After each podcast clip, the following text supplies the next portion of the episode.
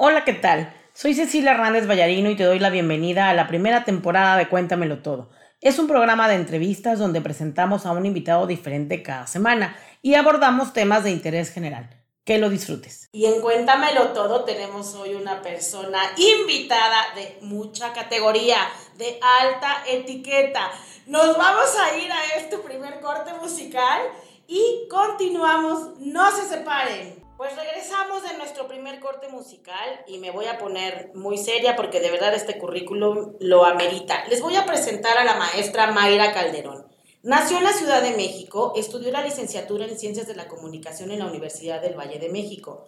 En el Colegio de Imagen Pública cursó la maestría en Ingeniería en Imagen Pública con diplomados en Imagen Física, Protocolo e Imagen Empresarial. La maestra Mayra Calderón es consultora en Imagen Pública desde hace cinco años, asesorando y capacitando a personas del sector público y privado, ayudándoles a generar estímulos positivos que impacten a sus audiencias para que logren sus objetivos personales y profesionales. Es también docente a nivel maestría y coordinadora del Diplomado del Protocolo en el Colegio de Imagen Pública. Es docente en el Instituto Bailupita Jones y docente protocolar en el Concurso Mexicana Universal. Gusta de la lectura acompañada de un buen café, su hijo su motor de vida y sus amigos su gran tesoro. Es fiel creyente de que nada que valga la pena se logra por el camino fácil. Maestra Mayra, bienvenida, ¿cómo estás? Mi querida Ceci, qué gusto poder estar contigo, verte de nuevo, platicar y que me hayas invitado a tu programa y poder estar cerca de tus radioescuchas. Para mí es un honor. Muchísimas gracias. Ay, Mayra, el honor es mío porque gracias por aceptar esta invitación. Les comento, radioescuchas, yo estudié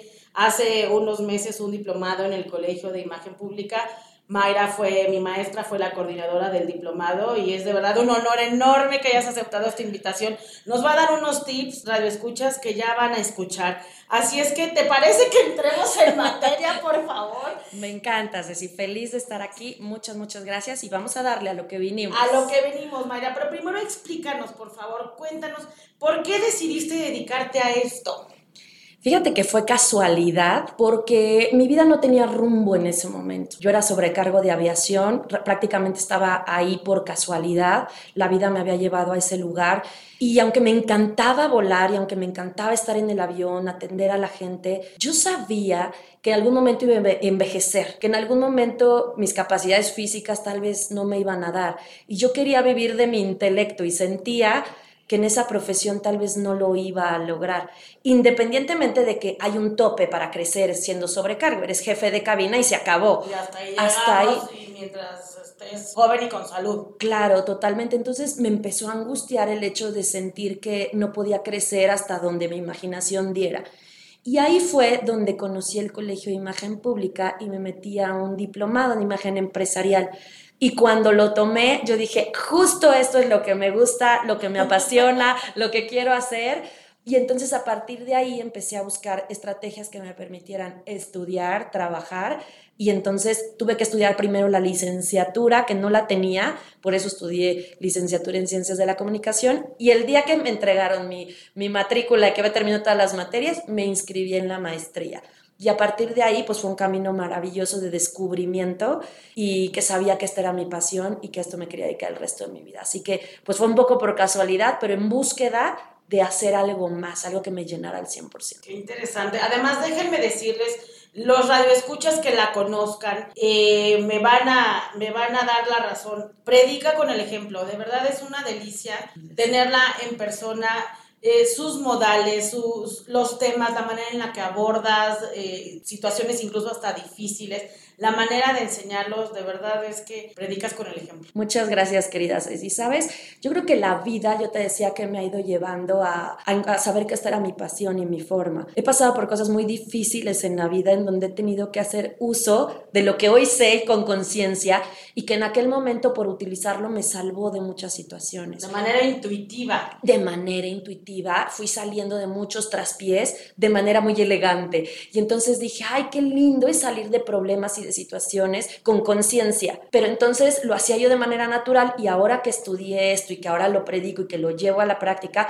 me doy cuenta que efectivamente por ahí va el camino y cuando se lo enseño a las demás personas ver su cambio, pues evidentemente a mí me llena de, de energía y de ganas de seguir haciendo esto. Qué interesante, Mayra, qué interesante. Pues vamos a darle forma a, a los temas que preparamos hoy. Perfecto. Entonces, ¿por qué no empezamos por platicarnos qué es la imagen, una breve introducción a este concepto y cómo ha ido evolucionando en los últimos años? Claro. Fíjate, Ceci, que la imagen la podemos describir de manera muy científica como una percepción. Es decir, lo que alguien ve de mí en el momento que me ve cruzar una puerta, todas esas sensaciones que genera en alguien, desde, ay, me dolió la panza, no me latió, desde, mm, como que hay algo que no me gusta, o el, ay, me encanta, no sé qué es, pero me gusta, eso que te genera a todos tus sentidos, eso es imagen. lo, que resumimos como buena vibra o mala vibra, por ejemplo. Sí, puede ser. Y eso te lo genera todo lo que tenga algo material que ver. Un artículo, una, una este, marca, una empresa, un producto, ropa, una persona, todo tiene una imagen, lo que yo percibo de ella. Vas por un aparador y de repente volteas y dices, wow, me encanta ese abrigo. No sé si fue por el color, no, ya después lo analizaremos, pero en el momento eso que yo percibo, eso es imagen. Entonces hasta ahí lo vamos a dejar para no entrar justamente a temas más hondos. Pero lo que sí te quiero decir es que a través justamente de ese concepto de la percepción, se empiezan a hacer estudios muy serios respecto a la imagen. Muy a diferencia de lo que hemos venido creyendo a lo largo de los años, que imagen, córrele una estética, cámbiate el color de cabello, mira, píntate de este color, se te va a ver maravilloso tiene que ver con la imagen, pero no es un todo. Lo estamos viendo desde una parte superficial de la imagen.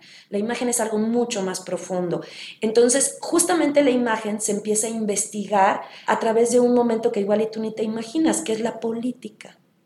¿Cómo es posible que en la política se empiece a estudiar temas de imagen si no tiene mucho que ver? Bueno, esto comienza justamente en el año de 1960 con en Estados Unidos, justamente con la presidencia de Nixon y de Kennedy, cuando empiezan a contender por la presidencia, era el primer año donde se iba a televisar un debate justamente político. Entonces, chistoso porque la gente que logra tener televisión en su casa y ver el debate dice, doy por ganadora Kennedy. Y la gente que escuchó el debate dijo, no, ganó Nixon. Entonces los estudiosos empezaron a decir, bueno, ¿cuál es la diferencia entre lo vi y lo escuché? Y entonces empezaron a dar cuenta de que todos los estímulos que se mandaron a través de la imagen, es decir, de la pantalla, empoderaban a Kennedy y, y por el contrario hacían ver más pequeño a Nixon. Y a partir de ahí, ya después de que los desmenuzaron y se dieron cuenta que si el color oscuro del traje de Kennedy justamente era el que potencializaba poder, que si los ademanes, que si el tener contacto visual, todo eso lo potenció. Ahí empezaron realmente esos estudios muy serios de la imagen, que como puedes ver no tiene nada que ver con el color de cabello ni con el color de los ojos, tiene que ver con el mensaje que proyecta a la persona. Sí, estábamos muy impresionados cuando estábamos tocando este punto porque vimos imágenes y lo estudiamos mucho más a fondo. O sea, cómo una imagen puede estar por encima de un discurso. Totalmente. ¿No? Cuando el discurso se supone que es lo que trae la fuerza, el objetivo, eh, las promesas de campaña y todo. Sí, justamente nosotros decimos que existe un círculo de la percepción, en donde decimos que el 55% de todo lo que la gente ve de nosotros tiene que ver con tu apariencia personal. Corte de cabello, tinte, lentes, maquillaje, sonrisa, todo lo no verbal, zapatos, ropa, color, eh, la pestaña, no la pestaña, todo eso que la gente ve de ti habla por un 38% de lo que la gente ve de nosotros tiene que ver con la forma en la que le hago llegar los mensajes o me comporto con ella, que eso también es no verbal. Si me siento bien, si sonrío, si... Ok, sí, sí, sí, mi lenguaje corporal es... Mi lenguaje corporal. Agraciado. Justo. Y solamente el 7% tiene que ver con lo que yo digo, mm. la voz. Así que no quiere decir que no sea importante, pero si yo los otros dos conceptos los tengo bien afianzados, lo que diga solo viene a reafirmar y a cerrar con broche de oro la imagen, pero es el famoso, mira qué guapo está y cuando habla dices, ay no, ya, adiós. Claro, te echa por, por abajo toda esa imagen. Es justamente este círculo lo importante. Tú puedes tener ganado en lo no verbal la presentación, pero si hablas y no eres congruente, se viene abajo. se viene abajo, pero... pero tienes mucho ganado con no hablar y proyectarte como lo que eres. Sí, porque puedes llevar a las personas a una apertura de mayor escucha si les llegas con estos otros eh, dos pedazos del pastel. Así es, cuando la gente te ve, puede decir, ah, pues no la conozco, pero parece pero confiable. A ver qué dice, Justo, siéntate y platícame, como que te apertura puertas. Y eso es lo que tenemos que buscar con la imagen. Wow, pues entonces, ¿qué manera de sintetizarlo? ¿Qué manera de sintetizarlo? Muy resumidito porque no tenemos tanto tiempo, pero es un tema amplísimo. Amplísimo. Oye, pero entonces vamos a platicarles a nuestros escuchas del Colegio de Imagen Pública, donde esto ya es una ingeniería. O sea, este concepto de la imagen ya cobra tal relevancia que es una ingeniería, que hay maestría, que hay doctorado. Platícanos, por favor. Fíjate que el Colegio de Imagen Pública eh, comienza a abrir puertas justamente con temas de educación continua, es decir, con diplomados. Es tal el éxito que tiene que entonces se, se crea la licenciatura y la maestría en el tema. Y actualmente estamos muy contentos de ser justamente el primer colegio en el mundo que ya eh, tiene todos los estudios de una materia, por eso somos ahora una, una, institución que cuenta ya con todos los registros en todo el orden académico, desde licenciatura, maestría y doctorado, justamente para hablar de estos temas de una manera seria. Entonces estamos muy felices porque la verdad es que podemos ofrecerle a las personas todos los temas a todos los niveles, pero todos relacionados con la imagen pública desde una perspectiva 100% científica y con metodología. No, y además accesible a, a todos porque también tiene diplomados. El diplomado es una probadita una probadita de lo que puedes ver a profundidad en licenciatura y en ingeniería, pero que te introduce, te introduce a todo lo que tiene que ver con la imagen, porque imagen no es nada más física, sino hay ambiental, eh, ¿qué otro tipo de, de, imagen se ve en el colegio? Fíjate que nosotros decimos que la imagen es un concepto integral, entonces al ser integral se compone de otros elementos. El que todo mundo conoce y el que todo mundo sabe, pues es imagen física, pero tenemos también otras imágenes que soportan la imagen de empresas o personas, que puede ser la imagen ambiental, que tiene que ver justamente con el uso y manejo del espacio, colores, texturas, eh, eh, iluminación, eh, todo eso, colores, todo eso nos habla de un espacio. Tenemos la imagen visual, que justamente es todo lo que tenga que ver con lo que nosotros demos de papelería institucional o personal, tarjetas de presentación, este, justamente tus sobres, tus folders, todo eso que habla de ti o de tu empresa, también tenerlo, eso es visual. Tenemos la audiovisual que tiene que ver justamente con este tipo de, de, de estructuras en donde las personas pueden ver un mensaje o escucharlo, como en el caso de la radio cada mensaje se manda diferente de acuerdo a la plataforma que utilices. En, radio se maneja de una forma, en televisión de otra. Entonces, de acuerdo al formato, pues hay que adaptar los mensajes. Tenemos también la parte que yo amo y adoro, que es la parte protocolar, por supuesto. Eh, no podemos creer que una buena imagen no tenga estos cimientos de urbanidad, etiqueta, buenas maneras, porque desafortunadamente se viene abajo o carece de fuerza. Modales en la mesa, que son tan importantes. No, pues ya te platico. Y que, están muy relajados últimamente. Y, y en muchos lados, mi querida Ceci, se han relajado y esto justamente ha permitido que la sociedad esté un poco en caos. Tenemos también justamente la parte de, em, ¿cuál otra imagen se me está yendo?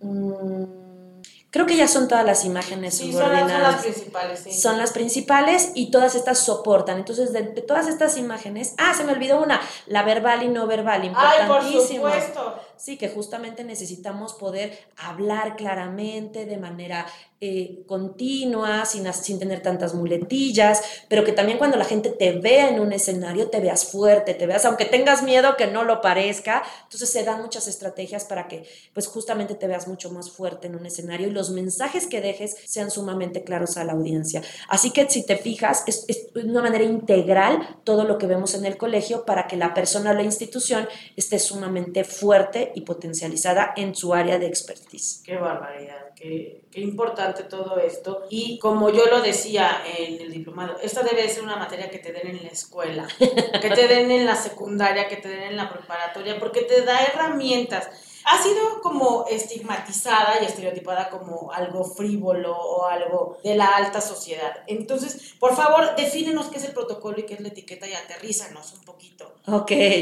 fíjate que justamente se cree que cuando yo digo protocolo, todo el mundo piensa en la tía Juanita que es súper estricta, que llegas a su casa y que no puedes hacer absolutamente nada porque te, te, te avientan la mirada o te regañan por hacer algo.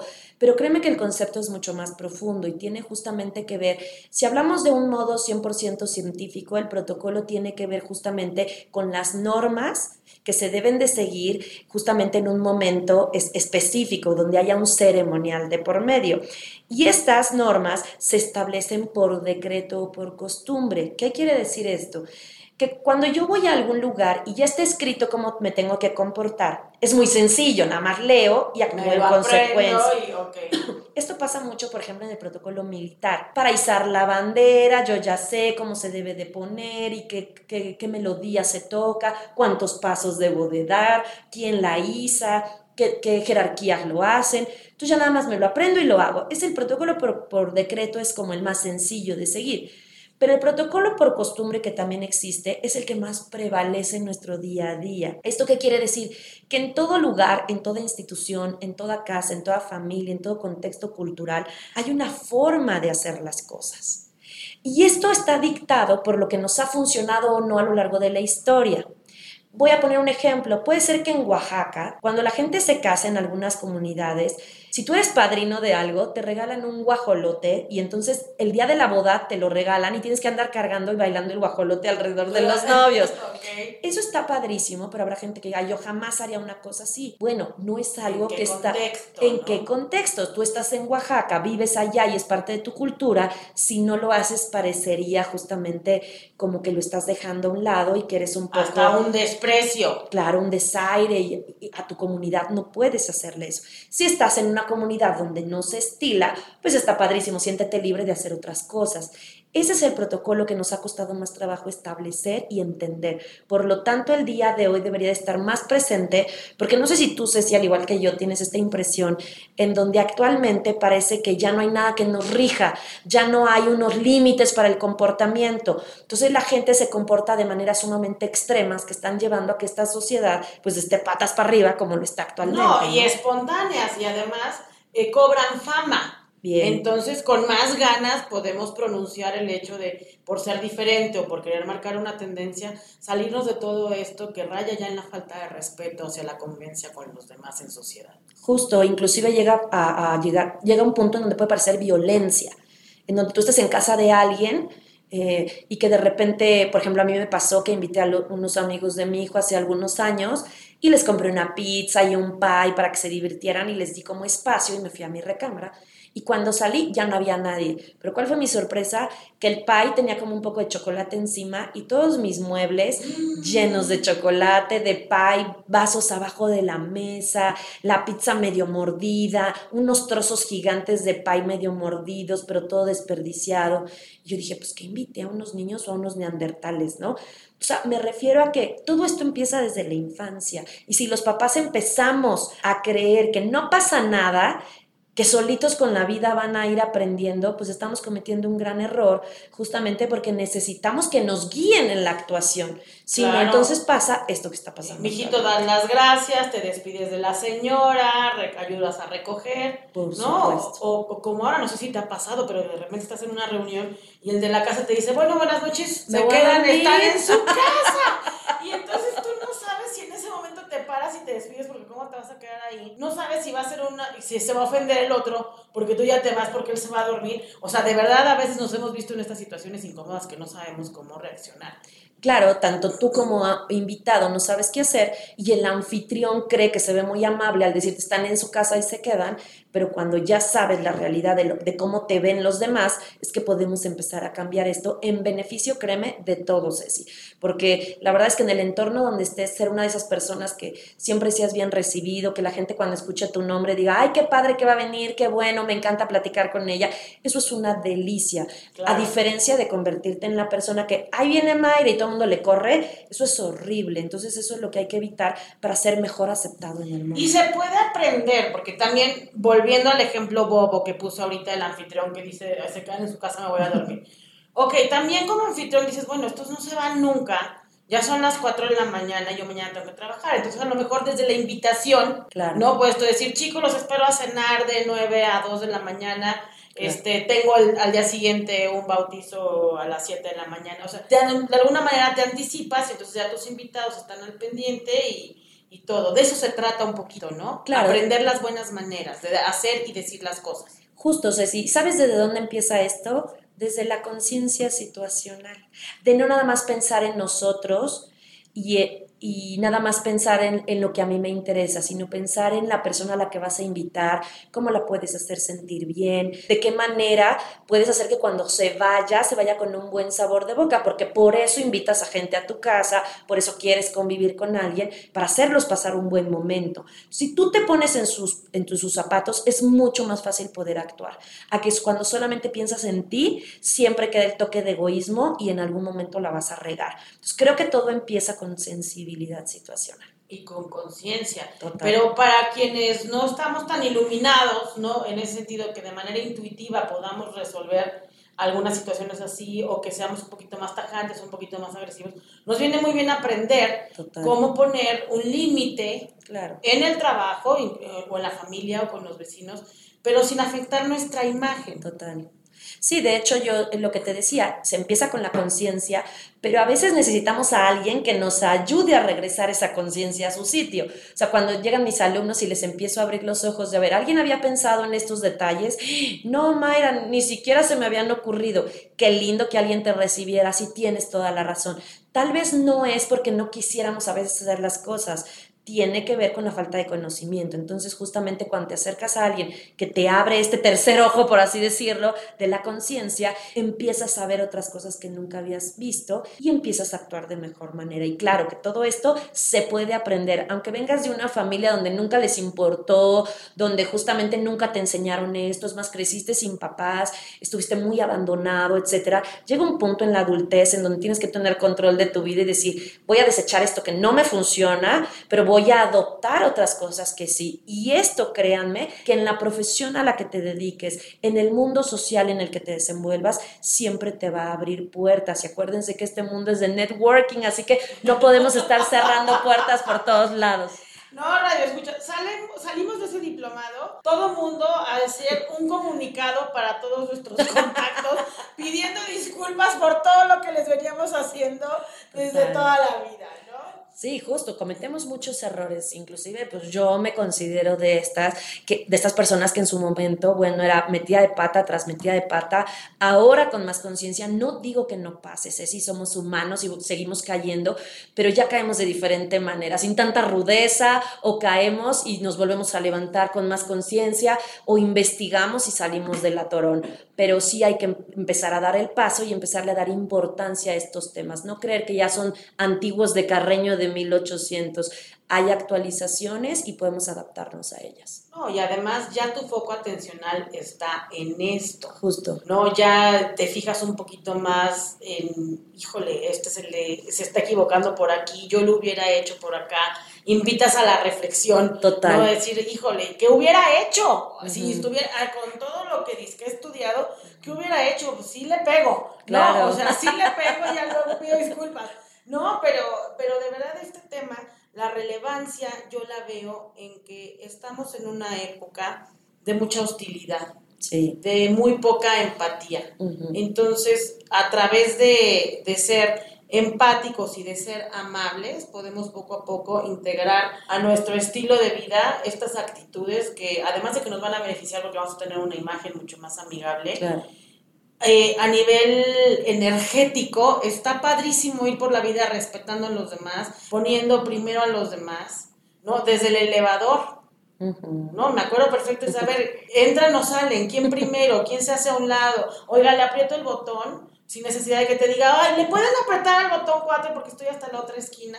Con esos pequeños detalles empiezas a meterte en esta onda. ¿sí, claro, Ceci. De hecho, eso se llama cortesía. Si tú empiezas a poner en tu vida pequeñas dosis de cortesía todos los días, te empiezas a volver mejor persona, mejor ser humano y eso impacta a tu alrededor. Y creo que eso es lo que nos hace falta yo no voy a hablar del mundo, simplemente voy a hablar de cada quien desde nuestra trinchera nos hace mucha falta bondad y esa bondad no la logramos con tanta hostilidad. ¿Y cómo podemos bajarle a la hostilidad? Volteando a ver a los demás y dejar de pensar solo en nosotros. Si tú todos los días pones dosis justamente de cortesía, tu mundo va a cambiar y el de la gente que está a tu alrededor cambia.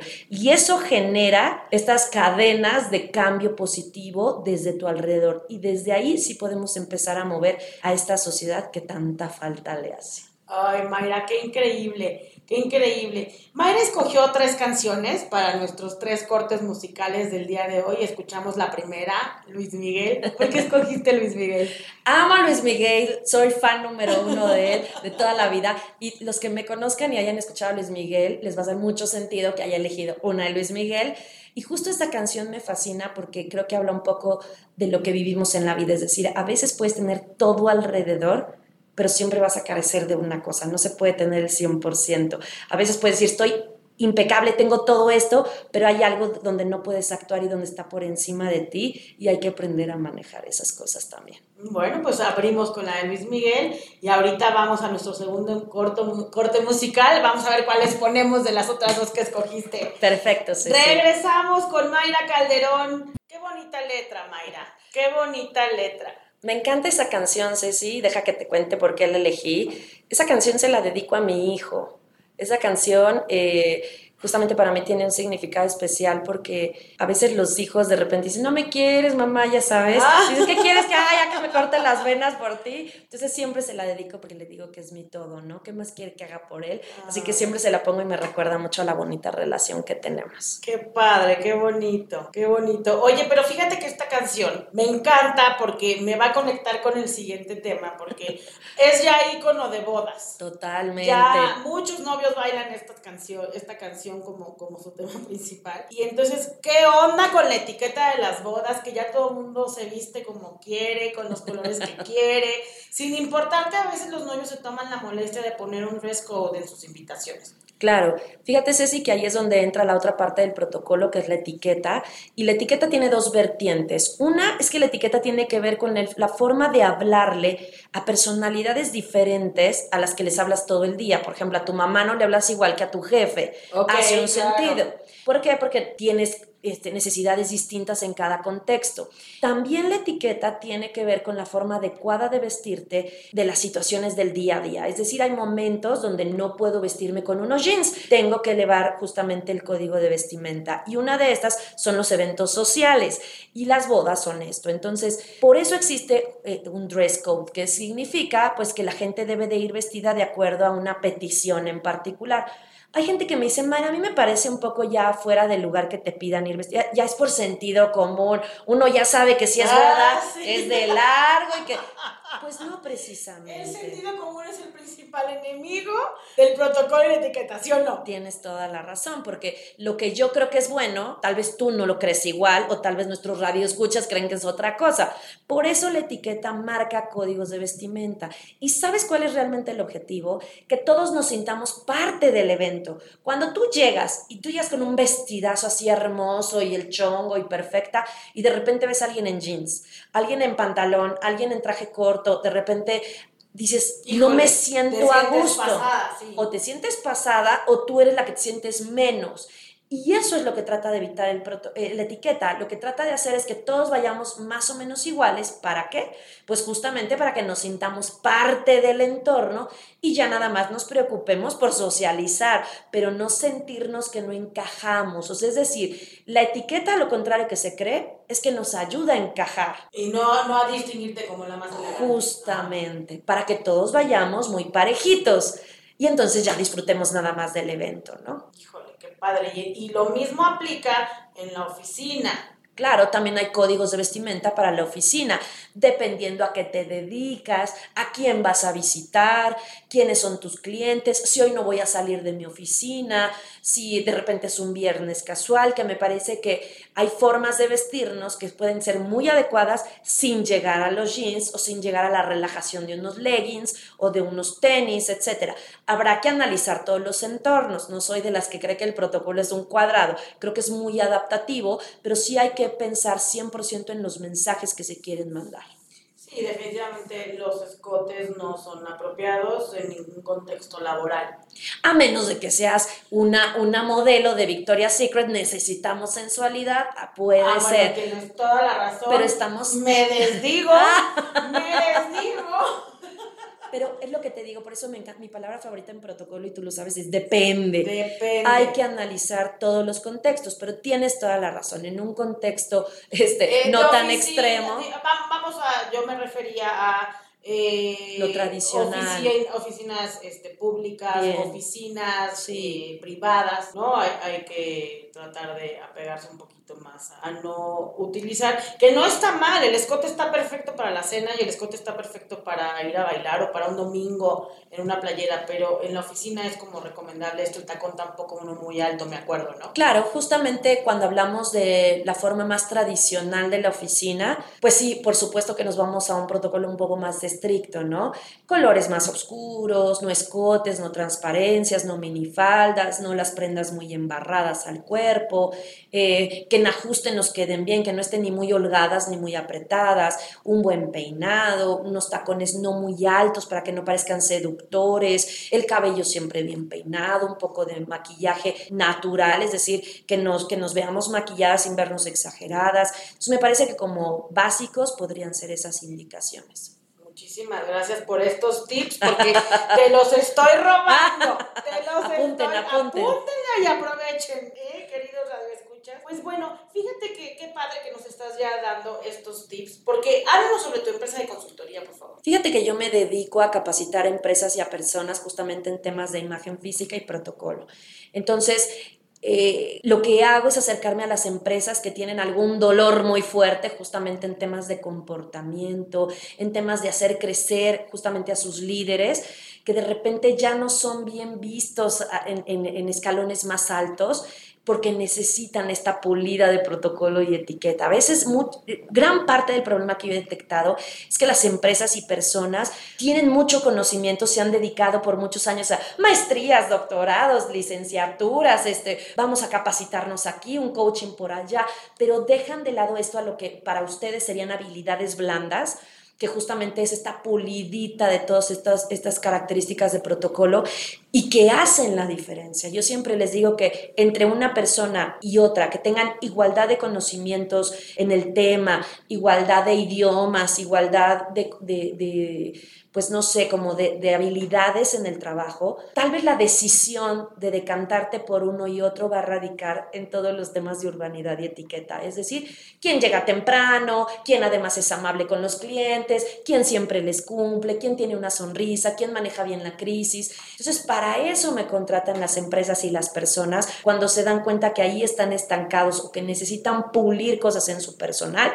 Ahí es donde entro yo al rescate. En realidad, actualmente estoy muy metida con instituciones para capacitar generalmente al área de ventas o al área de relaciones públicas, que son las que dan la cara al público, para que manden una cara no nada más físicamente agradable, sino también en comportamientos y en protocolos que reafirme pues no sé, esta parte de credibilidad, seguridad que te puede dar una institución y poder Una gran congruencia. Entonces, porque fíjate, o sea, por una parte están los clientes que te buscan porque ya traen el problemón encima, Sí. el desprestigio encima, Sí. eh, eh, la campaña de medios en contra de alguna acción para que lo saques adelante. Pero tienes empresas que también te contratan de manera preventiva. Métenos a todos en esta sintonía, ¿no? Para que sepamos el actuar, el reaccionar y el cómo abordar.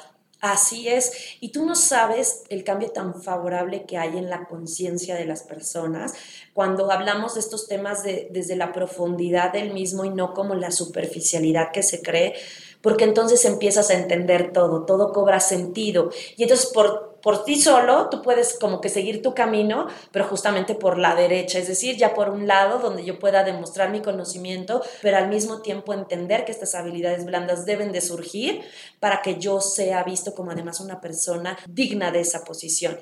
Te lo juro, Ceci, que el simple gracias, buenos días, con permiso, hasta luego, hace toda la diferencia y a veces omitimos puntos tan importantes como eso. Así que Sí, esos son mis muy, buen- principales muy clientes. vistos, ¿no? Ya sí, ¿qué onda? Trabajar esto, el otro, ¿no? Ajá. muy sistematizado. Entonces, cuando regresamos a la conciencia, volvemos a esto, entonces automáticamente salen estas palabras. Ay, Mayra, qué interesante. Ahora, a ver, entonces tus principales clientes son empresas, son también eh, personas que se dedican al sector privado, al sector público, Así es. casos particulares. Sí, así es. También, a mí, por ejemplo, se me antoja muchísimo que si voy a entrar a trabajar en una nueva empresa, en algún puesto directivo o algo, me vendría bien una asesoría, Claro. ¿no? Para, para poder proyectar lo que verdaderamente quiero proyectar y no lo que yo creo que estoy proyectando. Justo. ¿no? Porque en mi autopercepción puedo ser la más amable, la más diligente, la más reconocedora, la más elegante, la mejor vestida. Claro. Y no necesariamente la gente me percibe así. Exactamente, sí. De hecho, aquí lo que, lo que ayudo es que las personas se visualicen como lo que proyectan. Es decir, nosotros le llamamos fondo y forma. Es decir, eh, tú en el fondo, vamos a suponer, es una gran nutrióloga, pero a la vista de los demás debes de parecerlo antes que serlo. Porque si lo parezco, tengo más oportunidades de que De cuando yo hable la soy. boca, exactamente, lo sea. Pero si estoy gorda y de- me, me ves comiendo cosas no saludables, No, te hace sentido. no me hace sentido. Sí, y ahí es donde todos empezamos. ¿A qué vine? ¿Por qué me sentí aquí? Yo no entiendo, estoy gastando mi dinero. Ya no pones atención, ya no escuchas. Hay un dicho que dice, discúlpame, no puedo escuchar lo que me dices porque lo que haces es más fuerte. Entonces, tenemos... A ver, otra vez, soy bajas revoluciones. A ver, no puedo escuchar lo que dices porque lo que haces hace mucho ruido. Es más fuerte. Es claro. más fuerte. Claro, si yo te digo, oye, Ceci, tienes que ser amable y entonces tú estabas esperándome aquí en una sala de espera y me ves llegando y gritonearle a la gente, Ajá. vas a decir, ¿cómo me está hablando de, de ser amable? Pero ella en qué momento va a empezar a ser amable. Entonces tienes que ir de la mano con lo que predicas. Entonces eso es lo que se debe de proyectar para que tu imagen tenga mucho más fuerza. Fíjate, y, y el ejemplo que yo puse de me dieron un puesto nuevo y entro a mi Sí. lo quiero llevar todavía un paso más atrás como inversión. Estoy buscando trabajo. Claro. Entonces, con tanta competencia que hay hoy en día y con tanta ventaja que tiene alguien que estudió en otro lugar que yo, o que tiene menos años que yo, o que tiene más experiencia en el campo que yo, una manera de ponerme en ventaja Claro. es prepararme para una entrevista de trabajo. Justo. Y es que cuando tú eres consciente de lo que eres, yo no digo que una entrevista de trabajo no te va a generar estrés o un poco de, de miedo, pero puedes llegar y manejar tu miedo, que de eso se trata. No estamos que- que- queriendo generar gente perfecta, queremos generar gente consciente. Entonces, en esta conciencia tú dices, sí, estoy nervioso, es normal. Pero ya llegas y te dejas fluir, es decir, empiezas a, a platicar y empiezas a ser más honesto, mucho más relajado, pero con la conciencia de lo que proyectas y de lo que eres. Ya no te ves temeroso, ya no te ves intimidado por las personas y entonces puedes sacar lo que realmente eres, que a veces nos limita un poco el miedo, pero cuando alguien te dice no tengas miedo, se hace de esta manera y te da tips, entonces puedes llegar y hacerlo mucho mejor que sin una guía, por supuesto. Mira, ya hemos hablado a lo largo del programa un poquito de la siguiente pregunta que tenía yo preparada, que es cuándo acudir con un asesor de imagen. Ya lo hemos mencionado, ahorita lo, lo vamos a, a profundizar, pero tú has mencionado a lo largo de todo el programa, hay que tomar conciencia y todo parte del nivel de conciencia. Ujú. ¿Cómo le hago si yo en mi autopercepción pienso que no necesito tomar ese tipo de conciencia? O sea, ¿cuáles son los puntos rojos en los que yo debería de fijarme como para empezar a plantearme la posibilidad de que probablemente Me hace falta. no me haga falta algún tip? Ok, ¿qué puntos rojos deberías de tener tú en cuenta? Uno, cuando llegas a un lugar, la gente se calla cuando te ve. Es así el típico como incómodo de, ay, ya llegó, mejor cállense porque no sé qué va a decir.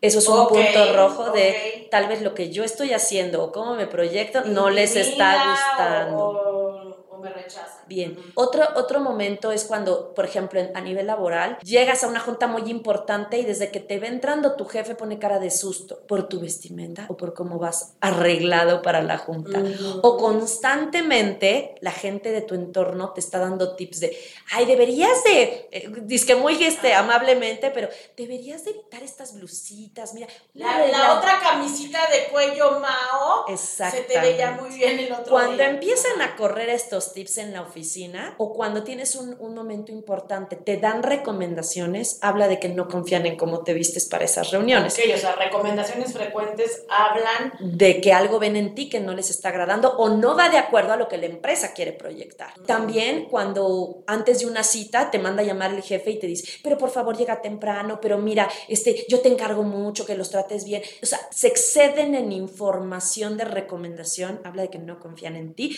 y por eso te tengo que decir que tienes que hacer. ¡Wow! Creo que ahí hay algunos puntos rojos. ¿Qué mensajes subliminales nos han mandado toda la vida que, ni nos hemos enterado, Mayra? Sí, cuando la gente empieza a sutilmente quererte decir muchas cosas, pues no confían. Es como si yo te digo, Ceci, te veo el martes a las 2 de la tarde en una cita. Si yo te empiezo a decir, Ceci, pero por favor, mira, te encargo que no vayas eh, con tantos colores, mira, pero la faldita, te, y por favor llega temprano. Quiere decir que no confían en ti, porque cuando tú confías en alguien no tienes necesidad Si de no lo vayas a regañar, escúchalo, tírale buena onda. Entonces ahí nosotros tendríamos que empezar a pensar en que hay algo de nosotros que no está generando una buena impresión y que es momento de actuar si quiero seguir Híjole, escalando. ¿no? A ver, mamá, te voy a presentar a mi novia, por favor. Este, quítate la pijama, ¿no? Por ejemplo, exactamente. No, o, o que van a venir tus contrasuegros a la casa porque ya se van a formalizar. O sea, es, es momento de, de acudir. Claro, Ceci, mira, cuando tú ya detectas el problema es momento de acudir, pero también cuando uno entra en conciencia de que siempre hay que mejorar como personas, nunca terminamos de aprender. Siempre Ok. hay cosas que pulir y mejorar. Y cuando estamos en este crecimiento, una, una buena forma de seguir creciendo es con el protocolo y la etiqueta. Entonces, tú tienes un... Esto es para lo social y profesional. Ya hablamos un poco de lo profesional. En lo social, cuando tienes, tienes que recibir a alguien en tu casa, cómo ser un anfitrión, es una delicia que cuando tú vas a casa de alguien no te digan, ah, estás en tu casa, ¿eh? Ahí te dejo, ahí te encargo, lo que gustes, ahí está el refri, aquí están las papas, y tú te sientas a disfrutar. Eso no es ser un anfitrión. Tú tienes que hacer sentir a la gente sumamente especial desde que llega hasta que se va. Qué lindos. Desde, ¿sabes qué? ¿Dónde te vas a estacionar? Desde mejor vente en un Uber porque aquí no hay dónde estacionarse. Desde te, te recomiendo que te vengas por estas rutas porque no hay tráfico, te queda mejor. Desde esas cortesías hasta todo lo que haces por él dentro de tu casa. Como en algún momento lo platicamos en el diplomado, tener amenidades en el baño para que la gente pueda solucionar cualquier detalle que te suceda desde eh, eh, una aguja y un hilo por si se rompe el pantalón, un segurito, unas toallas femeninas. La bomba una- y el cepillo para que no bomba. tenga que salir todo apenado. El invitado a decirte, ay, oye, por favor, ¿no? Que él pueda resolver lo, Lo que, que le le suceda dentro del baño. Pues Recuerdan que, por ejemplo, las películas de risa siempre tienen una escena cómica en un baño. En un Que si se tapó, que si ya se está saliendo todo el agua, que si ya huele mal, que si no hay papel. Todas esas este, cosas son reales y pasan. Pero que te pasen en un baño de alguien conocido son todavía más penosas. Entonces, que tú les des a, a tus invitados estas herramientas para salir adelante ahí solos, este, me parece también muy cortés porque no los evidencias, no los haces que se sientan apenados. Entonces, fíjate qué lindo es pensar en los demás, cortesía. Cortesía, wow. Chicas, Beth Van Billón tiene unas cosas maravillosas para que puedan poner su baño de visitas muy cookie con bomba, cepillo y demás. Claro. Mayra, estamos ya a escasos, híjole, 10 minutos de que se nos va el programa como agua. Por favor, eh, antes de que cerremos con tus consejos y con tips, más tips, porque sí nos van a dar más tips, radio escuchas, háblanos de todas tus redes sociales, por favor. Mira, tengo principalmente Facebook, que es donde concentro a mis, a mis, eh, a mis seguidores. Es una página que se llama Mayra Calderón, consultora en imagen. Ahí, si de repente quieren echarle un vistazo, hablaremos siempre de temas de imagen, de conciencia, de protocolo, de etiqueta, algunas más ácidas que otras. Libros, recomendaciones, en realidad es como una comunidad para hacernos crecer en De tu página me encanta cuando lanzas la pregunta, la polémica. A ver, ¿ustedes qué opinan? ¿No? El vestuario o el discurso o, o lo que sea de determinada cosa. Porque al ponernos a opinar, estamos analizando desde, desde- diferentes puntos de vista, ¿no? Y la cerecita del pastel, ya cuando Mayra opina. Sí, justo, se trata de crear comunidad y que todos participemos, así que si de repente le quieren echar un, un vistazo, yo feliz. Muchas gracias. Entonces, en Facebook, ¿cómo es? Mayra Calderón. Consultora en imagen. Consultora en imagen. Es una fanpage, entonces ya nada más le ponen me gusta o seguir y ya pueden ahí este, estarme viendo cuando suba contenido. Oye, y si alguien ya tomó conciencia después de oírnos y quiere una asesoría o algo, ¿te busca a través de la página? Sí, por favor, a través de mi página, ahí en un inbox este, puedo atenderlos y ponernos en contacto para poder concertar una cita y poderlos ayudar con mucho gusto. Muchas gracias, Mayra. Oye, y entonces una, una última eh, pregunta que me surge ahora en cuanto a conceptos de la imagen y cómo ha ido esto evolucionando. La imagen en las redes. Está cañón lo de la imagen en la red ¿no? Con una selfie toda seductora y es tu foto de perfil del WhatsApp del trabajo, por ejemplo. Claro, fíjate que justo eso es lo que en sus años el pobre de Carreño no pudo eh, contemplar porque pues no existía. A esto se le llaman los nuevos protocolos, esto se le llama netiquette. Todo lo que tiene que ver con el uso del teléfono. Net. Netiquette. Netiquette. Netiquette habla de etiqueta electrónica, entonces justamente tiene que ver con celular, con el, con el teléfono fijo en la oficina, con el correo electrónico, con todas nuestras redes sociales y la interacción con ellas. Entonces hay que ser muy cuidadoso con lo que se publica en las redes sociales para que vaya en congruencia con tu estilo de vida personal y profesional. Yo sí recomiendo que tus redes sociales personales realmente solo tengas gente con la que quieras compartir estas temáticas tan, tan tuyas. Tus meros cuates y tu familia. Claro, si tienes alguien del trabajo que realmente aprecias y demás, agrégalo. Pero quiero que sepan que no es necesario que agregues a todo mundo de tu oficina porque está ahí te sientes comprometido. La realidad es que tú ahí compartes tus momentos más íntimos. Entonces yo te pregunto, ¿realmente quién quieres que sepa de ti esta información? Y más en una época tan sensible de tanta violencia. Entonces hay que tener mucho cuidado a quién tenemos y con quién queremos compartir información tan sensible de nosotros. Eso sería el punto número uno. Punto número dos, cuiden lo que publiquen y que haga, y que haga sentido con lo que tú haces. No es posible que seas un agente de seguros y que cuando yo te mande un WhatsApp porque me dijo tu compañía que ahí te localizaba, aparezcas en bikini en la playa. La verdad es que no hace sentido. Entonces pon una foto de perfil que vaya de acuerdo a tu profesión o inclusive el logo institucional y que en todas tus fotos parezcas lo serio y lo profesional que eres si es que ese teléfono lo vas a utilizar para la vida profesional. Si es solo tu vida social, pon la que Ah, tú quieras. quieras. Pero tener cuidado con la profesional. También otra cosa importante es cuidar con las fotos. Fotos comprometedoras, fotos con alcohol en mano, fota- fotos eh, diciendo la opulencia de vida, pues evidentemente hoy en día no es lo más recomendable por temas de seguridad y también porque pues mandamos mensajes de que nos encanta la fiesta y aunque así sea, hay que justamente hacerlo en su justa medida, ¿no? Ay, Mayra, qué delicia, qué delicia. Pues nos vamos a terminar el programa. Vamos a poner eh, nuestro último corte musical, pero antes los cinco tips de Mayra Calderón. Por favor.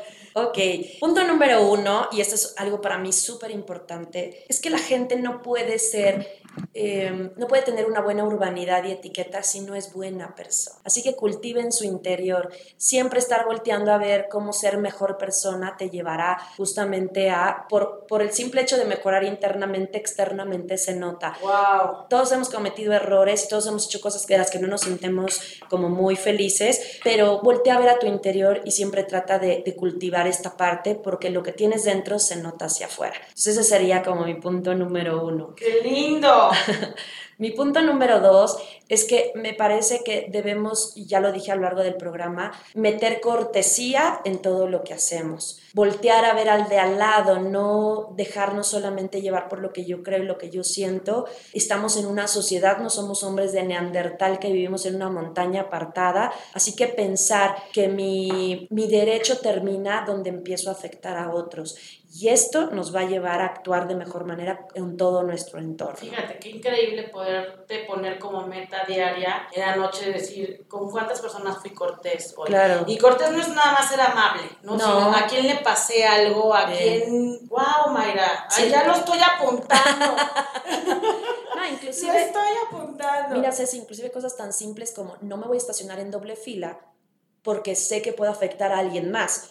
Me espero un poco más, pero espero mi lugar, con tal de no afectar a otros. Eh, algo así de simple es, ser cortés, ¿no? No nada más pensar en tus necesidades. Ok, perfecto. El número tres. Ok, el número tres, eh, pues sí me parece que siempre hay que seguirnos cultivando, es decir, el, el aprendizaje nunca se termina, entonces dedíquense a aprender de lo que les gusta y de los temas que más les apasionen, sigan abriendo puertas, el conocimiento es inagotable y siempre hay cosas nuevas que aprender. Ay, siempre les digo al final del programa, recuerden recuerden que el poder de conocimiento es infinito. Así es, mi querida Ceci. Muy bien. Hay que seguir aprendiendo para seguir creciendo. ¿Y el cuatro? Ok, otro, otro tip que les puedo decir es cuando se vayan a vestir para un evento social, piensen en que vestirte adecuadamente para una situación es un acto de cortesía para la gente que organizó el evento. Adecuadamente. Vestirte adecuadamente no solamente a ti te hace sentir bien, sino además habla de tu generosidad y tu agradecimiento porque te hayan invitado a un lugar entonces, en consecuencia... Y le porque me invitaste y llegó bonita, perfumadita. Así es. ¿Y el número 5? Ok, el último sí, el último es sonría. No hay nada en esta vida que una sonrisa no pueda eh, ayudar o no pueda hacer por ti justamente para ser mejor percibido. Así que todo esto comienza por una linda y sincera sonrisa. Mayra, se nos fue el programa como agua yo me siento contenta y tan agradecida. Gracias por todo lo que nos aportaste. Muchas gracias a ti, mi querida Ceci. Fue un placer poder estar en tu programa. Gracias por la invitación, pero sobre todo poder aportar un poco de conocimiento a tus radioescuchas fue de verdad un verdadero honor. Muchas gracias a ustedes por escucharme. Recuerden, radioescuchas, pidan ayuda, aprendan, estudien. El poder del conocimiento es infinito. Nos vemos la próxima semana. Tienen una cita en Cuéntamelo Todo. Nos vamos a la última canción. Adiós, Mayra. Adiós, buena tarde. Muchas gracias por escucharnos. Recuerda suscribirte para que puedas disfrutar cada semana de un podcast nuevo. Te invito a seguirme en Instagram. Me encuentras como Ceci HDZ Vallarino-bajo entrevistas, donde podrás conocer a los invitados de la siguiente semana. Te deseo que tu vida esté llena de experiencias plenas. Hasta la próxima.